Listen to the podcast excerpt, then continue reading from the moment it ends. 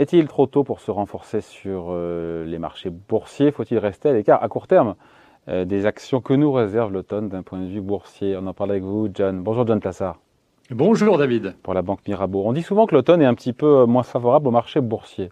Vous qui aimez bien la data et les chiffres historiques, est-ce que c'est vrai ou pas? Oui, tout à fait. C'est allé fouiner. Hein. Vous avez le fameux, euh, vous avez le fameux, c'est l'effet, on appelle ça l'effet octobre puisque durant le, mois d'octobre, vous avez souvent eu des, des fortes baisses des marchés. On se souvient du crack de 29, vous vouliez que je parle de date, David, mais on se souvient aussi du lundi noir, mardi noir, jeudi noir, le crack de 1987, sont tous arrivés en octobre. Alors, euh, il y a plusieurs théories là-dessus, et notamment une des théories, c'est que ça s'auto-entretient, puisque les investisseurs ayant euh, crainte du marché d'octobre ben, vendent leurs actions avant octobre pour ne pas que ça arrive. Bon, ça c'est pour les statistiques économiques, mais évidemment il y a, d'autres, faits euh, beaucoup plus, euh, beaucoup plus fondamentaux. on l'a vu notamment avec euh, les interrogations qu'il y a, et vous venez d'en parler, David, euh, avec votre invité, euh, les interrogations qu'il y a sur cet hiver qui arrive, sur les questions de l'énergie, évidemment, en zone euro.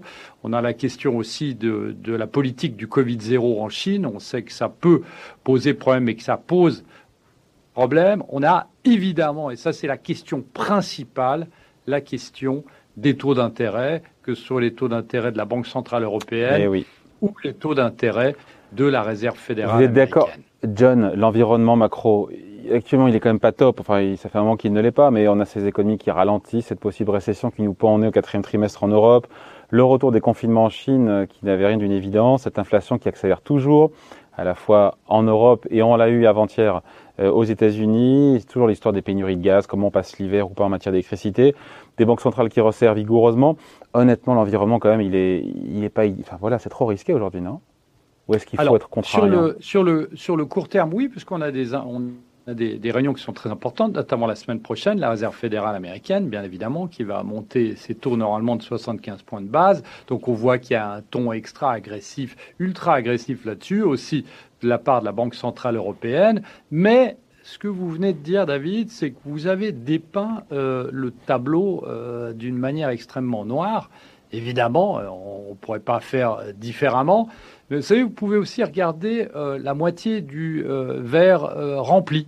parce que ce qu'il ne faut pas oublier, c'est que le consensus, depuis le début de l'année, s'est tout le temps trompé. Et les autres années aussi.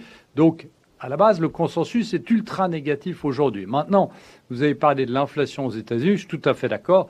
Premier à dire, et on en parle depuis euh, plus d'une année, que l'inflation va rester haute aux États-Unis, mais vous savez, c'est aussi la tendance, le momentum qui est important. Et ce chiffre de l'inflation qu'on a vu cette semaine aux États-Unis, si vous prenez le chiffre qui était à 8,3, pas le corps, eh bien, on est passé en juin de 9,1, juillet 8,5, et là, 8,3%. Donc il y a une décroissance, en tout cas à court terme. C'est ce que cherchaient les membres de la Réserve fédérale américaine.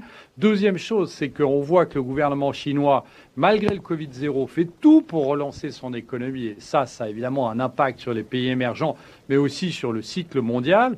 Je l'ai dit avant, il y a énormément de liquidités dans le marché, donc les gens peuvent revenir. Vous avez une chose qui est très importante dont on a parlé il y a quelques mois de cela, c'est l'effet des euh, élections de mi-mandat. On sait qu'historiquement, juste après, c'était début novembre, le 8 novembre, juste après les élections de mi-mandat, historiquement, les marchés montent parce qu'il y a, euh, quel que soit le, vainqueur, entre guillemets, quel que soit le parti vainqueur, les marchés montent. Et puis, il y a une chose qui est très importante aussi, c'est que vous avez énormément de choses négatives qui sont pressées anticipé par les marchés. C'est-à-dire qu'aujourd'hui, on anticipe par, par exemple, et vous en avez parlé avant, qu'on va avoir des arrêts, des, de la pénurie euh, réelle euh, d'électricité, des euh, quartiers entiers qui seront dans le noir pendant quelques heures.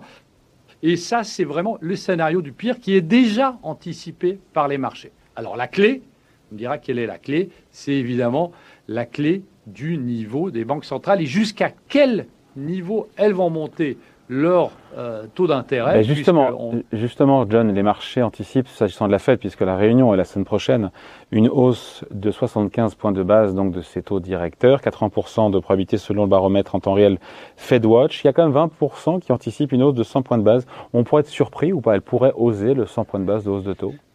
Alors écoutez, euh, oui, alors moi je parie sur les 75 points de base, mais oui, on pourrait, il pourrait y avoir une surprise. Pourquoi? Parce que, euh, et comme on en a parlé, le problème aujourd'hui, c'est que il faut non seulement combattre l'inflation, même si c'est une problématique d'offre, hein, euh, donc c'est difficile de la combattre en relevant les taux, mais il faut préparer la prochaine crise. Qu'est-ce que ça veut dire? C'est-à-dire qu'il faut monter les taux le plus rapidement possible et le plus haut possible pour pouvoir les rebaisser lorsque la récession arrivera.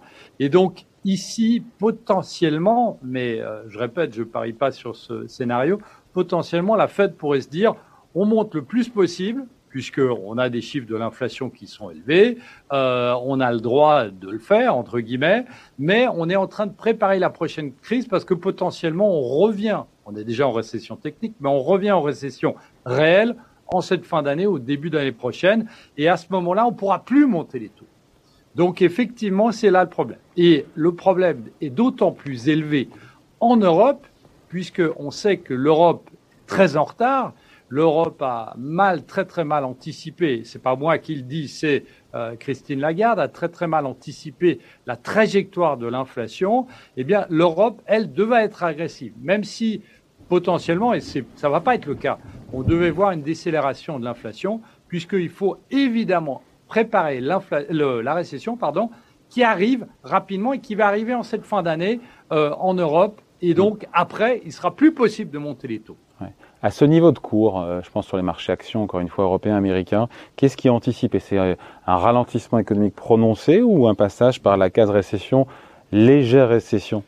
Sachant que les profits sont attendus encore en hausse assez importante cette année et un peu moins l'année prochaine, beaucoup moins l'année prochaine vous avez tout à fait raison. Il faut d'abord que les analystes abaissent leurs estimations. Ça, ça a toujours un impact sur les marchés, un impact négatif lorsque ce travail est fait. La deuxième des choses, et je reviens sur cette histoire de niveau de taux, euh, on, je lisais encore ce matin une, une, une étude de, de Ray Dalio euh, de Bridgewater aux États-Unis qui affirme que si les taux d'intérêt aux États-Unis, on est à 2,5 maintenant, si les taux d'intérêt aux États-Unis devaient monter à 4,5, ça signifierait... On parle des taux directeurs là. Des taux directeurs, pardon. Oui, ça, ça signifierait une baisse supplémentaire sur le S&P 500 de 20 pourquoi? Parce que on a cet emballement du fait qu'on a une baisse de la croissance des crédits, donc une baisse des dépenses du secteur privé, et donc évidemment une baisse de la croissance économique. Euh, donc ça plaide, donc ça plaide, ça plaide pour qu'à court terme, encore une fois, du fait de l'ensemble des incertitudes qu'on vient de qu'on vient d'évoquer, ça plaide pour être un peu en retrait, pour rester un petit peu à l'écart. En même temps, comme tout, on est hyper pessimiste. À la moindre, à la moindre étincelle ou bonne nouvelle, le bouchon de champagne peut, peut sauter. Exactement. Et puis il y a une chose que euh, qu'il faut remarquer, c'est que effectivement on a vu cette volatilité, notamment mardi, hein, où les marchés sont littéralement effondrés. Euh, eh bien, il faut remarquer une chose, c'est que si le marché devait baisser de, de 5%, imaginons, eh bien, euh, vous êtes dans une situation où vous pouvez commencer à accumuler un peu de papier, de réaccumuler du papier, c'est-à-dire moyenner, euh, même si les marchés devaient baisser encore plus de plus que 5%, et à chaque fois prendre des petites parties, au lieu de prendre totalement votre, votre pari à 100% si les marchés devaient baisser hmm. encore de 5% pour ne pas être surpris s'ils devaient hmm. baisser plus. Donc ici, on est dans une situation où à court terme, évidemment, c'est une très très forte volatilité, très compliqué à dire, voire impossible à dire quelle va être la tendance des marchés, mais il faut se souvenir que cette fin d'année, eh bien, peut retourner très rapidement et que le avec quelle étincelle? Avec quelle étincelle pour euh, revenir encore une fois et pour inverser la tendance? Alors, il y aurait deux. Aux États-Unis, c'est qu'on ait des chiffres euh, qui nous montrent qu'on a toujours une décélération de l'inflation, même si évidemment on n'est pas à 2%, on est bien d'accord, mais une décélération de l'inflation. Et la deuxième chose, toujours aux États-Unis, si on a une hausse, une poursuite de la hausse, puisqu'on a eu un, petit mouvement sur le, le taux de chômage aux États-Unis. En Europe, c'est différent.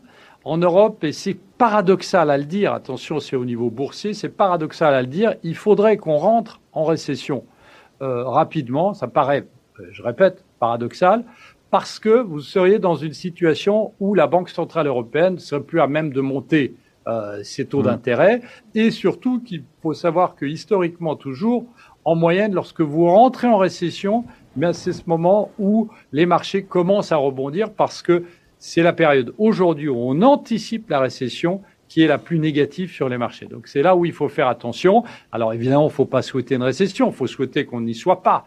Mais sur un court terme, sur le court terme, c'est ce qu'il faut parce que on serait, on aurait une banque centrale européenne qui serait moins agressive. Allez, merci beaucoup. Explication signée John Plassard pour la Banque Mirabeau. Merci John. Bonne journée. Merci David. Ciao.